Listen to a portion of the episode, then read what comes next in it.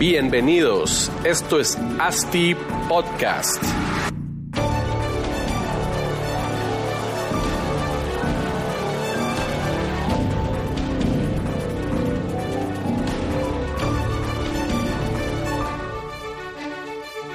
Bueno, gente, buenos días a todos. Bienvenidos a un nuevo episodio de ASTI Podcast. Un gusto en saludarlos. Eh, el desarrollo inmobiliario, pues es una industria que abarca muchos temas y uno de ellos es el tema fiscal. Todas las industrias tienen que estar, eh, pues todas, todas las industrias tienen que tener el tema fiscal bien, bien claro y bien presente. Y pues también quería yo comentarles que está el dicho este que dice que en la vida solo hay dos cosas seguras, la muerte y el pago de impuestos creo que fue Benjamin Franklin el que, el que lo decía, ¿verdad? Pero mm, entonces para explicar un poco del tema, el tema fiscal en desarrollos inmobiliarios, pues traemos siempre a los expertos de los expertos. Sergio tiene más de 25 años de experiencia en los temas de finanzas, tesorería, ventas, gestión de proyectos, administración y planeación estratégica.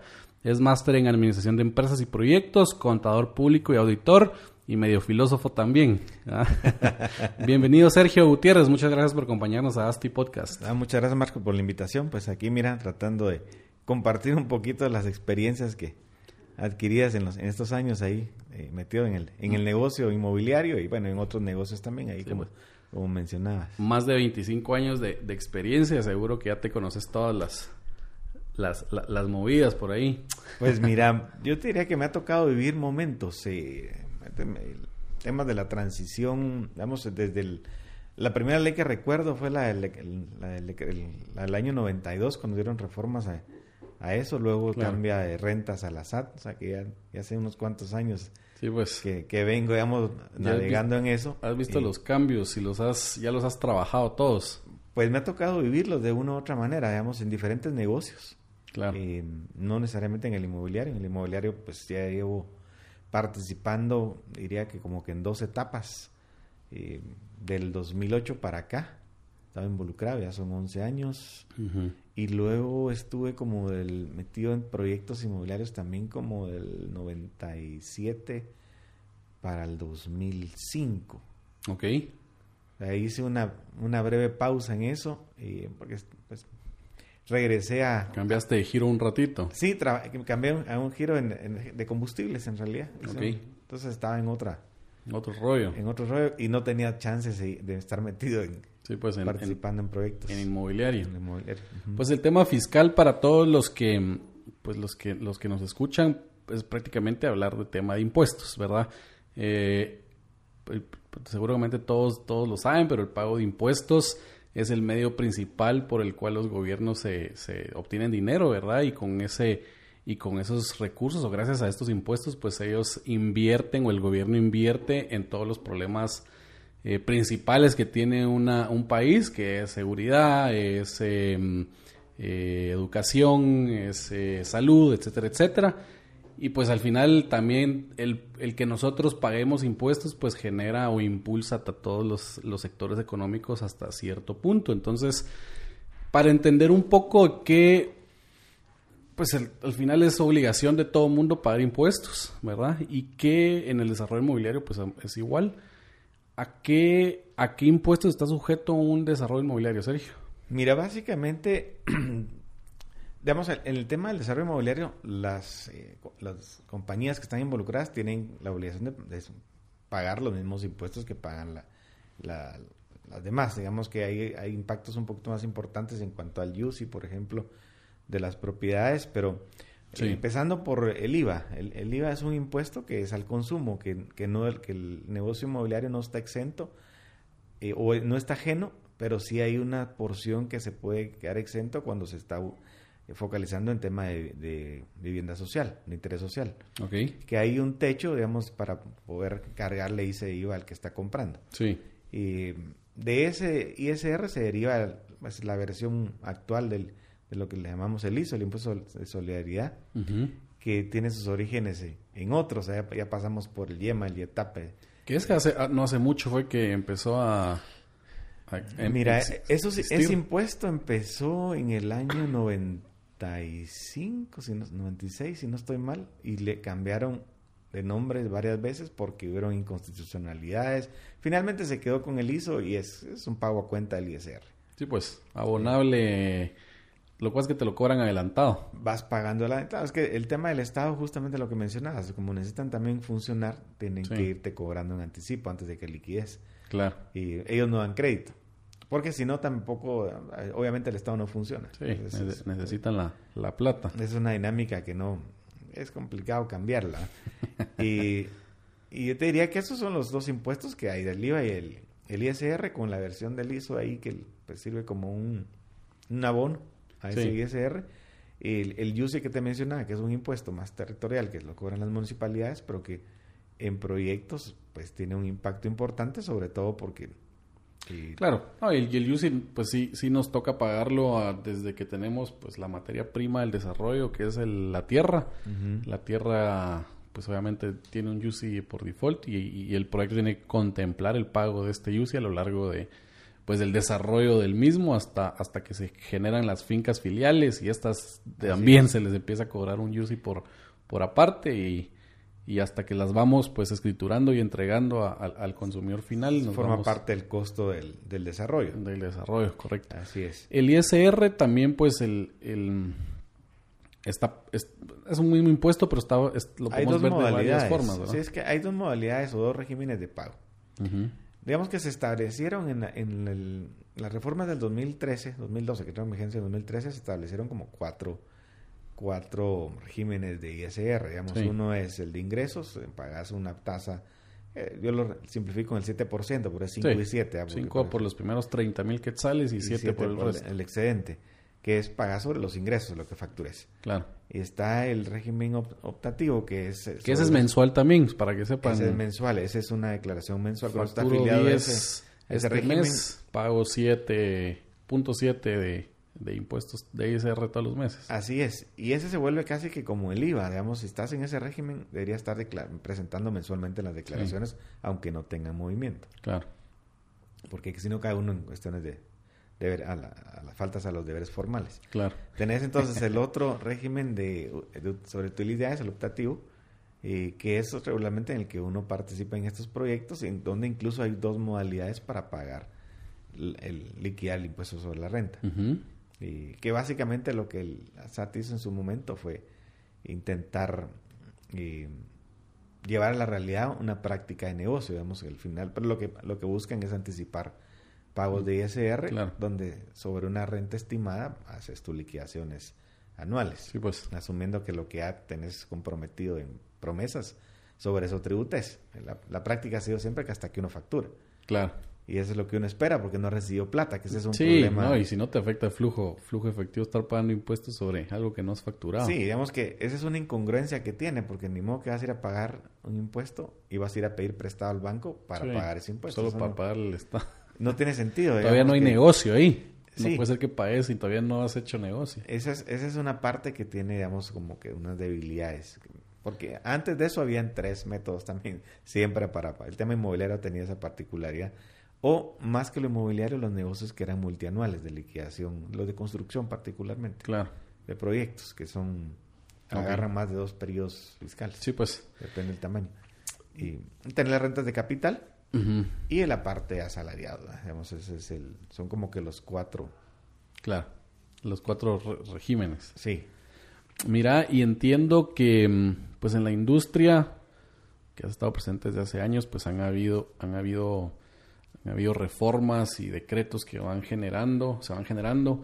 Eh, y en el 2013, pues hubo uno que fue bastante drástico eh, para, para la forma en cómo se estructuran pues, los desarrollos inmobiliarios, que es el decreto 19-2013, en donde un, en un artículo 12, si no estoy mal, adicionaron un artículo que es el 35A, que es em, pues un artículo que, que es de la- para la ley de actualización tributaria del 10-2012, si no estoy mal, eh, el cual es sobre tratamientos especiales para áreas y servicios comunes en proyectos inmobiliarios, ¿verdad? Que, o, o como le llaman ahora el 70-30. se volvió el 70-30, que es el máximo poder usar. Sí, justamente una. Yo te diría que. Y un poco en la, en la experiencia, digamos, ¿qué es lo que ocurría? previo a esa reforma se usaban muchas figuras para, para vender. Y mm, unas con propósitos, digamos que todas han tenido varios propósitos, pero digamos que desde la perspectiva comercial, bajar ese pago del IVA, bajar el pago del UCI, entonces que el comprador sintiera que algún beneficio. Eso también ponía, había hacía una distorsión en la, en la competencia. Digamos, yo creo que no solo, no, tiene solo lados negativos esos cambios, sino que eh, a mi gusto vino a estandarizar mucho el tema de la competencia, porque eh, podías usar figuras tan sofisticadas como fideicomisos o acciones que no, no tenían nada que ver con la estructura actual, y mientras que alguien, por ejemplo, un proyecto que estaba en FHA no podía competir con, con eso. Claro. Obviamente eran segmentos distintos. Los otros bajaban, ¿qué? La cuota por tener estas, estos modelos distintos. Era, era entendible que no eran segmentos diferentes, pero resultaba que eh, los segmentos más bajos eran los que pagaban eh, cabal. Las cosas más, más, altas. Eh, sí, porque vas en la, en la cuota, el, por ejemplo, en el FHA iba al 100%. Sí, pues. O sea, ahí no, no había quite. el UCI te lo, estaba incluido dentro de la cuota que pagabas al banco. Mientras que en los segmentos BIA tenías esas opciones de hacer estructuras un poco más sofisticadas. Y eran unas, unas incongruencias que, ¿Y el, ¿Y el beneficio el beneficio de estas estructuras para quién era? ¿Para el desarrollador o para el cliente? Yo creo que tenía de los dos. De los dos un poquito. De los dos un poco. Porque en la realidad, la práctica lo que ocurría es que si reportaban menos, pagaban menos CSR. Eso es el lado del desarrollador. O sea, facturabas menos. No era un 70%, sino tal vez hasta un 30, 40% del inmueble iba facturado. Yo creo que lo manejaban así como obra gris, eh, mejoras, acabados, ta, ta, ta. A veces acciones, a veces aportes a bonos fideicomisos, etcétera, etcétera. Ok, entonces pues, en, sí, en, sí, el tema de la factura era, era, menos, entonces vendías menos, tenías gasto, no pagabas mucho impuesto sobre la renta en, eso, tu proyecto. Eso por un lado, y luego que para el comprador pues pagaba menos IVA Ajá. y no se pagaban timbres. Y, claro. Y no pagaba. Y, el UCI. si, facturabas a 40%, pagas el 40% del, así del UCI. Del UCI. Y ese siempre fue era una variable importante. Vamos, a nadie le gusta pagar, quedarse pagando un UCI alto por toda la vida. Sí. Sobre todo si no generas ingresos. No, digamos que una casa típicamente no es para sacarle beneficios. Claro. Entonces no hay una contraprestación de ingresos que te permita amortizar. Era acabar un tema que hablábamos recientemente de de por qué, por qué la MUNI puede hacer revaluaciones. Bueno, las municipalidades entiendo que pueden hacer revaluaciones cuando, cuando quieran, ¿verdad? Y, pero que no es justo que, que a, un, a, un a un inmueble, como decís, vivienda, se le cargue un UCI eh, alto cuando esa propiedad pues no está generando una, pues, una renta, un, no es un negocio que, pueda pagar un UCI tan alto como, como los que se pagan aquí en Guatemala si estuviera a un valor real de mercado, ¿verdad? Sí, porque no es trasladable. En un negocio, de una u otra manera lo, lo ajustas y lo vas diluyendo en función de lo que hagas, si son servicios o, son productos. Pero en vivienda te quedas casado con una tasa de impuesto que...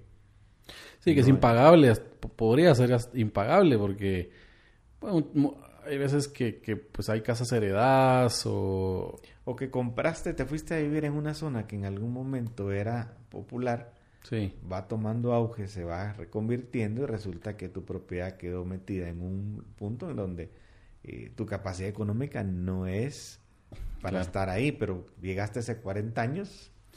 Y... Sí.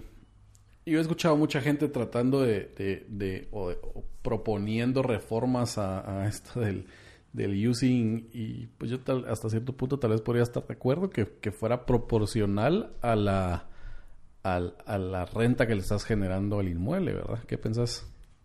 Sí, yo, yo diría que habría que hacer una clasificación entre el uso de la, de la vivienda, a empezar por ahí, o el inmueble, el uso del inmueble, y, y, luego dentro de eso tal vez hacer una categorización, porque hay cosas que pueden generar más o, menos. Sí, y probablemente ahí también deben de haber un sinfín de casas que todavía están valuadas a un precio también ridículo, ¿verdad? que, que, que, al, al, hacer algo, algo de este tipo, una reforma de este tipo, hasta podría subir un poco y la MUNI pues generaría un poco más sobre, esas, sobre esos inmuebles que están valuados muy bajo y pues si solo los que están cobrando un montón pues bajan, pero sería sería más equitativo, ¿no? Sí, de alguna manera que vaya apunte a los principios de capacidad de pago, que son los que están en la Constitución y en los códigos tributarios, etcétera, etcétera, que son los que norman todo esto. Claro. Que apele a eso, pero pero sí, se discute mucho, pero se hace poco. Yo creo que eso, es parte del problema en esa línea, porque obviamente cuando uno trata de balancear intereses es complicado a lo que el Estado le funciona, a lo que las municipalidades necesitan. Claro. Y, lo, y obviamente el que menos tiene que decir ahí en esto es el contribuyente. Es el que más, el que más, se quejar, pero es el que menos posibilidad tiene de ponerlo sobre la mesa. De actuar, seguro. Y bueno, regresando, regresando al tema del, del 70-30, ya, ya hablamos un poco de cómo se manejaba antes y tal vez contarnos un poco cómo es ahora la, la, la forma o la figura para, para manejar esto. Que no es obligatorio usarlo. No, no, digamos, la ley lo que te plantea, yo, digamos, yo como lo, lo interpreto cuando fue el cambio, y, y es que de una, de una u otra manera el fisco ya tenía mapeados todos esos escenarios, todas esas figuras de negocio. Claro. No, les eran ajenas. Ellos sabían lo que se estaba haciendo y que unos pues no pagaban casi nada, y, pero, no era, no, era, no era de una forma ilegal tampoco, pues, porque no estaban normados. Sí, pero si de alguna u otra manera te, te llegaban a revisar, te hacían bien las cuentas, te podían ajustar. Ok. O sea, sí, sí había una situación ahí de riesgo para los que las usaban. Y mm, yo creo que en, la, en el, eh, con, el afán de transparentar eso, plantearon esa figura 70-30. Como decir, ya, ya no se pelen. Exactamente, es decir, miren, para que ya no abusen, o sea, aquí les vamos a dar y hasta el 70% les vamos a, a, perdonar que paguen sobre eso el ISR. Sí, pues. Para eso usen esta figura, o sea, eso no es obligatorio, eso que quien tiene... Y tampoco es 70-30, lo que pasa es que uno lo lleva al máximo, pero puede ser 80-20 o 95-5. Si uno quiere usar el y facturar todavía el 100%, todavía lo puede. Según lo, que te convenga. Digamos, al final, digamos, en esta figura 70-30, cuando sos un desarrollador que subcontrata todo, generas mucho IVA de, crédito fiscal. Claro. Pero si no facturas al, al 100%, te vas a quedar con un IVA ahí que se te vuelve un gasto. Sí. Entonces, yo creo que es, eh, digamos, el ejercicio va en función del modelo financiero que tengas pero, digamos, desde la perspectiva fiscal, lo que dijeron, miren, ya no nos enredemos, el 70% es el mínimo que deben valer los inmuebles. Hay quienes todavía se animan a estructurar dentro de ese 70 inmueble y mejoras. Eh, personalmente no lo recomiendo, pero... Todavía se, las pero, juegan. Pero hay quienes se la juegan. Y, y usas una figura de que está, está abierta entre sociedades anónimas, asociaciones civiles, eh, o asociaciones eh, o sociedades civiles accionadas, asociaciones. Eh, digamos que entre esas tres tenés ese... Eh, y lo que te dice ahí es que las puedes usar incluso para hacer las que administren los condominios, que es donde regularmente, o los, o los edificios, que sí. aquí tenemos cambiado los conceptos, porque la, la, propiedad horizontal resulta que es la construcción vertical, ¿verdad? Sí. Y Pareciera que no. Pero, pero así, digamos, el régimen, la propiedad horizontal está básicamente en la construcción vertical y en, la, en la construcción horizontal están se definen los regímenes de condominio. Entonces, en esas figuras puedes usar esas, estas estructuras que te pueden servir incluso para ser los entes administradores de las de los proyectos, ya una vez entregan para funcionamiento y operación de los propios vecinos. Sí, y ahí, y ahí también hay un poco como de duplicidad en, en, en, entidades o, asociaciones o sociedades que hay que crear, ¿verdad? Porque el mismo régimen de propiedad central para un edificio o el mismo régimen de condominio es una entidad que puede tener su NIT y puede fungir como la administradora del proyecto. Es que tienes, tienen su eh, personalidad jurídica y justamente podrían ir a hacer, hacer su inscripción y hacer todas sus cuestiones ante la SAT. Lo que pasa con eso, yo creo que en la práctica, porque se ha usado otras figuras? Uno es porque la ley te da esa facilidad y obviamente usar lo otro, perder la posibilidad de aprovechar ese beneficio. Sí. Pero la segunda es que regularmente en los regímenes de condominio o de propiedad horizontal, de propiedad, pones algunas restricciones para modificar los reglamentos. Y a veces son demasiado, digamos, se ponen tan altas para que algunas, digamos, en, cuanto a asambleas y que tengas que, por ejemplo, endeudar un condominio y, normalmente lo dejas casi que al 100%, porque eh, eso se escucha poco, pero en mi experiencia ya me tocó ya hacer una gestión en un proyecto, un centro comercial particularmente, en donde para remodelarlo había que tramitar un crédito. Un crédito que lo iba a pagar el condominio. Y para eso se requería que el 100% de los propietarios estaban de acuerdo. Fue el pues. primero que se inscribió en el registro de la propiedad. Porque eso son figuras que no ocurren, o sea, ese te... Pero era un centro comercial que, que tenía, cosas, se vendió. Sí, se, eh, eh, fue vendido y por eso habían varios propietarios. De los primeros centros comerciales que se hicieron en Guatemala, varios se vendieron, se fraccionaron. Sí. Entonces, eh, en este caso particular, para poder remodelarlo, pues se contrató un crédito, porque eran dos, tenés dos fuentes de financiamiento y de fondeo. Uno, que los propietarios pongan el dinero, y dos, eh, que le consigas concreto. O un tercero si quieres una mixto, pero es, lo mismo. O sea, al final de todos modos ponen uno y de aquí. Pero para contratar créditos, por ejemplo, eso te limita. Y regularmente se ponen que las haya 100% de, de aprobación de la, de la asamblea.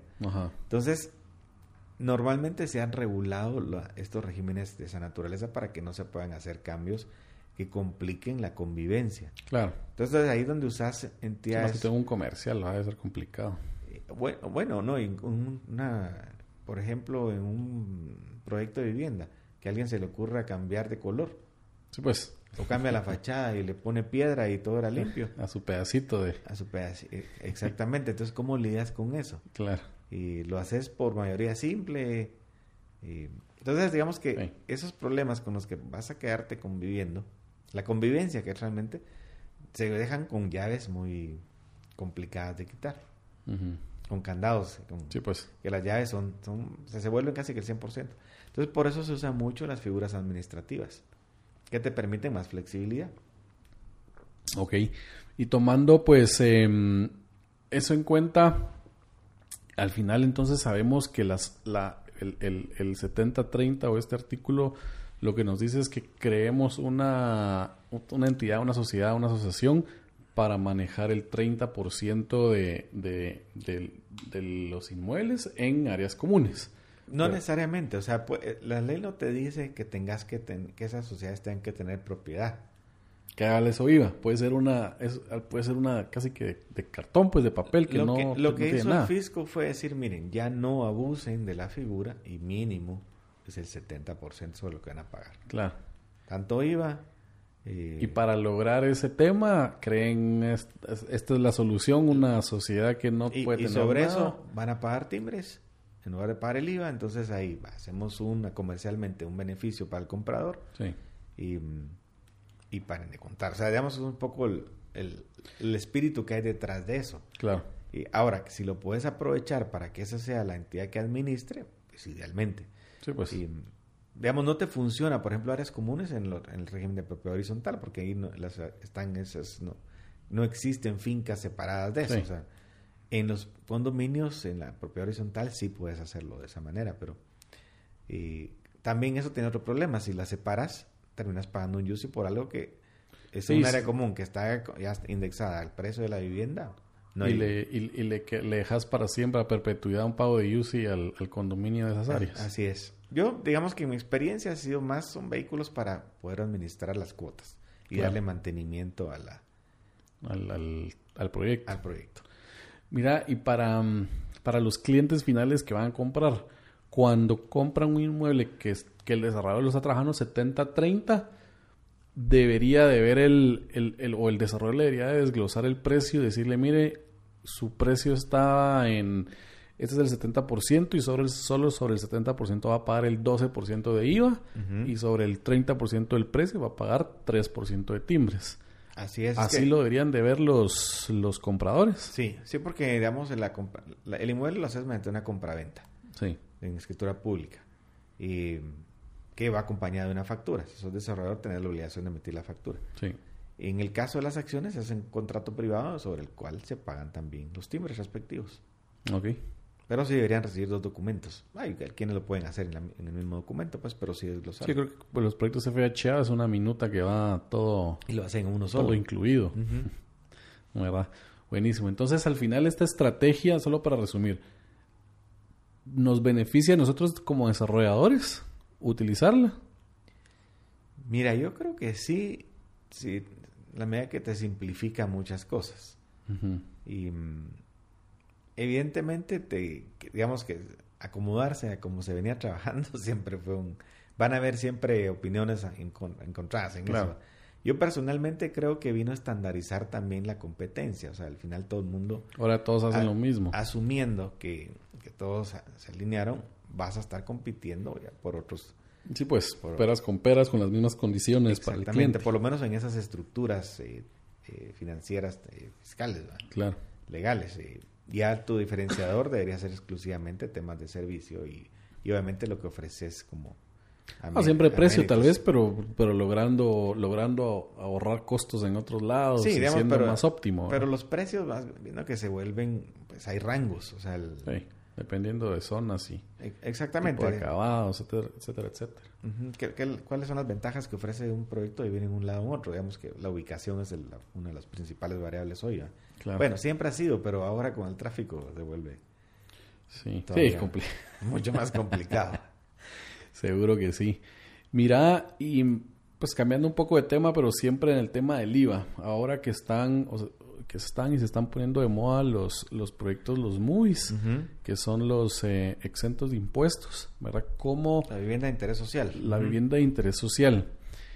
Em, uno de los argumentos eh, pues más eh, complicados con este tema ha sido que el IVA en realidad se vuelve un costo para el proyecto. ¿verdad? Tenés que asumir que, que como, como no le vas a estar eh, sumando el IVA al consumidor final, eh, vos como desarrollador te lo estás te lo estás comiendo y lo tienes que pagar y no lo, no lo puedes recuperar. Sí, que lo pagas en cada compra que haces. O sea, al final, en lugar de separarlo, dejarlo como un crédito que vas a, aprovechar con ahí tu con... lo dejas como parte de tu costo. Digamos, ahí, el...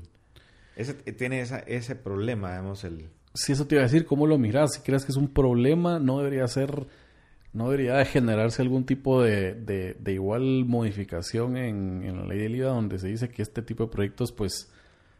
Para que eso se tenga impulso, yo creo que sí deberían haber exenciones para ese tipo. Cuando hay esos proyectos, uno calificarse y como hacían, se hacía antes. Lo que pasa es que todos esos temas se han venido quitando por el mal uso que se hicieron, por el abuso que habían, pero claro. habían constancias de exención de IVA que se metían, por ejemplo. Eh, ahorita quedaron las universidades. Eh, y muy pocas entidades que, lo, que, las, tienen la potestad de hacerlo, vemos que están exentas, pero por ejemplo aquí en este caso podrían eh, quitarse ese IVA justamente en quizá en los rubros más relevantes del, del desarrollo de un proyecto de esta naturaleza. ¿Y cómo funcionaría ese tema si se diera? ¿Es cuando vos estás pagando, no les pagas el IVA o al final del proyecto vas a la SAT y dices, pague, regrésame mi IVA? No, mira, lo que pasa es que no es tan simple porque es una cadena. y, por ejemplo, yo desarrollo eh, proyectos movies y no, no genero débito fiscal y entonces lo que me voltearía es con el que, al, con el que estoy contratando para que entonces o le doy una constancia, constancia de exención o, pues. o simplemente, por ejemplo, por ese tipo de facturaciones no, no, no se emite, no se carga IVA. Claro. pero también al que, al que construye puede ser que se quede con créditos fiscales. Entonces tienen que ir a ver. Como ellos se. Como, e, entonces yo creo La cadena empieza. El análisis es un poco más, más largo, digamos, más complicado porque no son solo entre dos, entre el que desarrolla Movie y el cliente, sino que va para atrás con el contratista y sus estructuras operativas. Evidentemente caemos a unas figuras tipo los exportadores, que en algún momento esos excedentes no los pueden recuperar. Sí, pues. Y hoy está así, digamos, ahí, por ejemplo, los, eh, los que son agentes de retenedores del IVA, le retienen IVA a sus eh, proveedores. Al que no es agente retenedor, pues se lo, eh, le hacen descuentos que incluso en el, por ejemplo, en el área agrícola llega a ser el 65% del IVA al que te retienen. Sí, pues. Y, sí, es bastante. Eso te complica. Entonces, ¿qué pasa? Que ese IVA no lo puedes ir a reclamar que te lo devuelvan, sino que puedes Puedes pedir que te lo devuelvan, pero bajo la figura de para uso de pago de otros impuestos. Ahora, nunca va a ser tan grande los otros impuestos como el IVA que se, que se va acumulando. Entonces, entras en una dinámica que financieramente complica las cosas. Es que al final es un 12% que tenés que, que, que lo tenés que aguantar, pues tu modelo tiene que ser suficientemente óptimo para que 12% de tu proyecto es eso en esto, pero, para, para, usar un ejemplo que no sé que no tiene nada que ver con lo inmobiliario, pero ¿qué hizo la SAT eh, a mediados de año? Y se echó un criterio en donde a los agentes retenedores eh, del IVA y que además eran contribuyentes especiales, pues, eh, bajo esa doble condición tenían que retener el 15% del IVA y el, en el caso de, la, área agrícola el 65%, entonces paraban a retener el 80% del IVA. Eso te descapitaliza. Claro, seguro. Horriblemente, porque no en manera... Eh, no, y, y, es obligatorio, está cae mal porque tal vez vos hasta crédito fiscal tenés en pues en, esa operación, esa empresa y todavía todos te retienen. No, es el, crédito fiscal se va generando porque te lo van reteniendo. Entonces vas acumulando, acumulando un dinero y que se te vuelve un bolsón interminable. Sí, yo te decía, porque en, el sentido, tengo un, centro comercial donde pues obviamente se construyó y todo y se, la empresa se quedó con el crédito fiscal de, de, toda la construcción y todos nuestros inquilinos, hay unos que nos retienen IVA, ponete. Entonces yo le digo, ¿por qué, ¿por qué nos tienen que retenerse? Yo ya tengo un crédito fiscal enorme ahí que no... Sí, pero así, y, me siguen y siguen reteniendo, siguen reteniendo. Y se te va acumulando más y más y más. Y la única forma que tenés de ir a recuperarlo es pedir que te lo devuelvan para pagar los impuestos. Ah, pero no sabía que se podía hacer eso. Sí, sí se puede. es que se tarda un mucho, digamos, es un proceso. es un proceso que toma su tiempo, pero... Y, y no puedes usarlo para otra cosa, es simplemente ahí se queda y te lo van liberando. Una cuenta pues. en donde se abre una cuenta bancaria y donde la SAT te va asignando los fondos y solo puedes usarla para, pagar impuestos, no para otra cosa. Ah, pero bueno, interesante. Algo, ayuda, pues, pero Seguro. no resuelve. O sea, financieramente te golpea. Buenísimo, Sergio. Y tal vez el tema, un tema candente ahí que siempre, que siempre se platica en este negocio es el tema de la revaluación de inmuebles pues que sos auditor y has estado en, este rollo, ¿qué, qué, qué, qué pensás de esto, de este tema de la, de la ganancia capital, del pago de la ganancia capital sobre, sobre revelación de inmuebles? Mira, yo soy de la opinión, digamos, de seguir la línea de la, de la resolución que hizo la Corte de Constitucionalidad ya hace unos cuantos años. Sí. 2013 creo que fue si no estoy 2013. porque fue reciente que salió las reformas, que se metió todo este tema y entonces se peleó.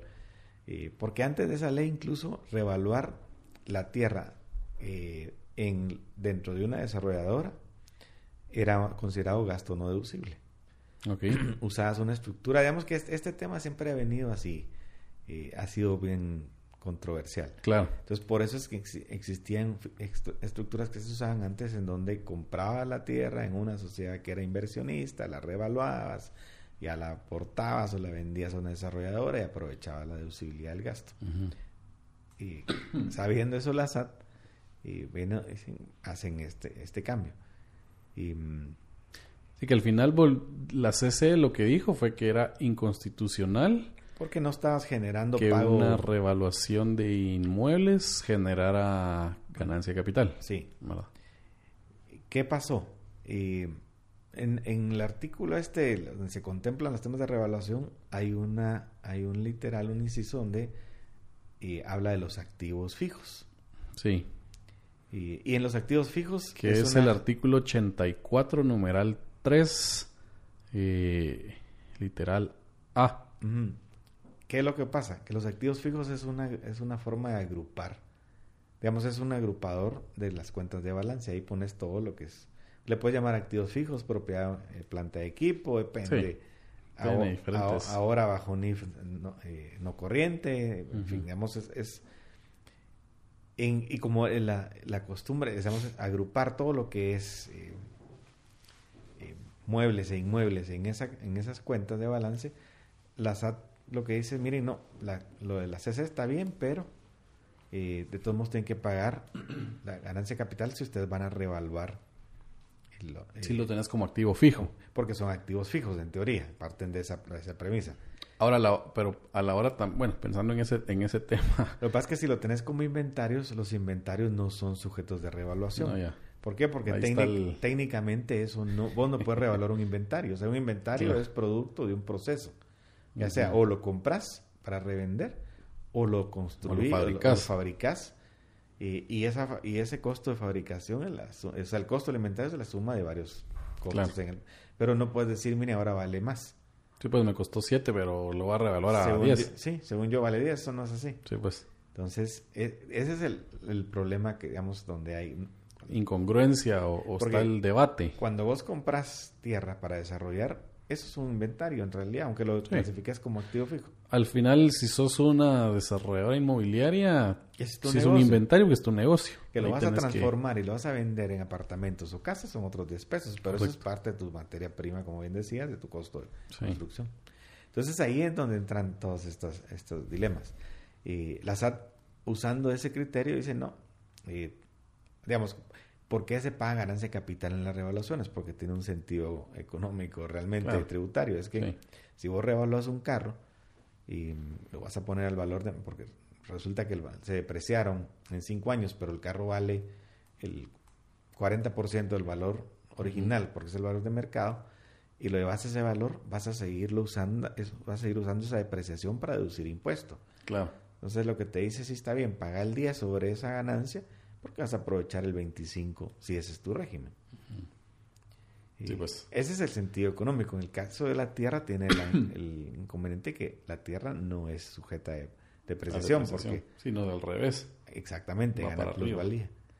Y- Sí, al final, pues yo siempre de- de- pues platico de este tema, al decir, el tema de la ganancia capital, una, una revaluación, muchos, muchos de los terrenos están valuados aún a, precios eh, bajísimos de hace, de hace muchos años, entonces no es el precio real de mercado.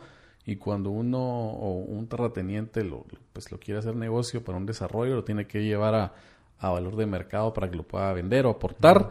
Y mm, siendo un poco, es un poco injusto que, que, que la ganancia sea sobre, sobre esa diferencia completa de, digamos, 50 mil quetzales a un millón de dólares, porque en realidad o sea, el inmueble debería ser, el, el valor del inmueble debería ser traído a valor presente y sobre ese, sobre la diferencia entre el que lo estoy vendiendo y el valor presente del inmueble, ese, de ese debería ser el, el impuesto real a pagar si es que hay que, si es que hay un, hay un impuesto a pagar. También el debato el tema de en qué momento se paga, porque según las normas, las leyes dicen que en el momento que se hace la revaluación es el momento que hay que pagarlo así es. pero no quiere decir que en ese momento estás ya obteniendo las rentas o el, el dinero del negocio que estás haciendo, porque al final es una inversión. Lo que te están dando, cuando es una aportación, digámoslo así, son, son acciones. No estás generando, no te están dando la, la- el, tu retorno de esa inversión en ese momento. Entonces, si sí hubiera que pagar algo, debería ser el momento que en realidad estás obteniendo el beneficio de esa revaluación, ¿verdad? Sí, yo, mira, yo creo que aquí hay, como hay varias deformaciones, digamos que hay cosas que son, por ejemplo, propiedades heredadas que tienen N años que se compraron, pero otras son producto de esa dinámica de mercado que traíamos antes, Sí, en donde facturabas por debajo de los valores de mercado. claro. Entonces te topas con esas, con esas situaciones y, y es bien difícil resolverlo porque uno cuando está metido en este negocio te cuesta muchísimo, digamos, tener que incluso pagar, sacar de una línea de crédito revolvente Sí, para ir a pagar una ganancia de capital por algo que no has Sí, generado, porque ni siquiera lo has vendido. seguro. O sea, y, y al final en tu punto es, es totalmente válido. O sea, ¿en qué momento debería pagarse? Yo también creo que debería ser cuando se liquide el proyecto. ¿Por qué? Porque es cuando estás... Cuando obtenés beneficios. O cuando empiezas a facturar, pues. Porque antes de eso, Sí, lo que tenés es una inversión, una inversión, inversión, inversión. Y lo que estás pagando es intereses sobre eso. correcto. No, imagínate todavía ir a sacar un, un crédito para, para pagar en el, en el día cero eso. Tu rentabilidad de la inversión que estás generando se baja, Se te cae. se te cae completamente, porque van a ser tres el- años de estar pagando un 7%. Y entonces, ¿qué se espera? Que el que venda asuma eso. Pero también el que vende o lo aporta, resulta que no estás recibiendo un centavo. Porque puede Sí. ser que venda hasta el crédito. Sí. O sea, que dentro de la negociación digas, mira, ¿sabes qué? Págame en tres años. Cuando se liquide el proyecto y lo que te va a cobrar es un extra por, por Sí, el con una, tiempo. con una tasa de, como de interés por, por eso, pero mm, Entonces, si, si hay una... Es una discusión complicada porque al final... Veamos hoy qué es lo que ocurre. Hay dos criterios en los cuales, como no hay... si- el, uno es que la revaluación de inmuebles está exenta y el otro es que sí paga por el tema de lo que mencionaba de los activos. del activo fijo. Ahora, ¿qué ocurre? Como...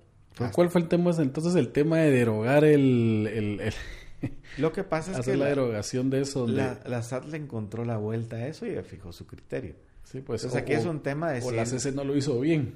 Y, Derogaron uno, pero dijeron, ah, no, nos- no, Lo no que nos pasa es fijamos que- en el otro. Mira, ahí habría que revisar la qué, qué se pidió la sentencia para, porque si, ahorita me- en eso sí te, te quedo mal si te digo, mira, lo hicieron mal. Lo que pasa es que puede ser que la inconstitucionalidad se haya metido sobre ese, ese literal, Ujú, ese, ese numeral, no sobre la otra. Claro.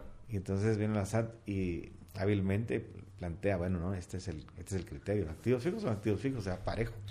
Ahora, cuando decís que la SAT o sea, ya tiene como esa postura, ¿has, has visto algún caso donde, Mira, donde ya lo están tomando de esa forma? Mira, hay un criterio que está publicado en el portal que lo, lo sacaron justamente para las eh, entidades no lucrativas. Y es justamente eso. Que pagan, las regulaciones de inmuebles pagan. Ya. Eso lo puedes encontrar en el portal ya. Entonces ese es- eso lo- obviamente lo replican para cualquier cosa, pues. Sí, pues con- aunque sea, aunque no, no tiene que ver directamente con un proyecto inmobiliario, pero Pero al final el concepto es ese, es es de mismo. bienes inmuebles. como activos. Entonces, ¿qué decís? Hay que pagar. Mira, lo que pasa es que la decisión es estar, si uno cree, está convencido que no, hay que ir a pelearlo. Claro. Ahora, la decisión es, es justamente pelearlo, ¿o no? Sí. Ahí es donde pasa realmente el tema. Digamos, yo te puedo decir, yo estoy convencido que sí, yo, pero yo soy auditor, no soy abogado. Claro. Ahora, vámonos a los tribunales, ¿cuánto eso te va a implicar? ¿Cuánto en abogados te, te vas a, te va a salir ganarlo? yo creo que eso es lo que a veces disuade. es- no depende. de La, Sí. Bueno, siempre, siempre quedamos en un tema. no, lamentablemente no hay una respuesta contundente. Digamos, yo, por ejemplo, soy de la opinión, comparto la tuya, que no debería pagarse, pero Sí.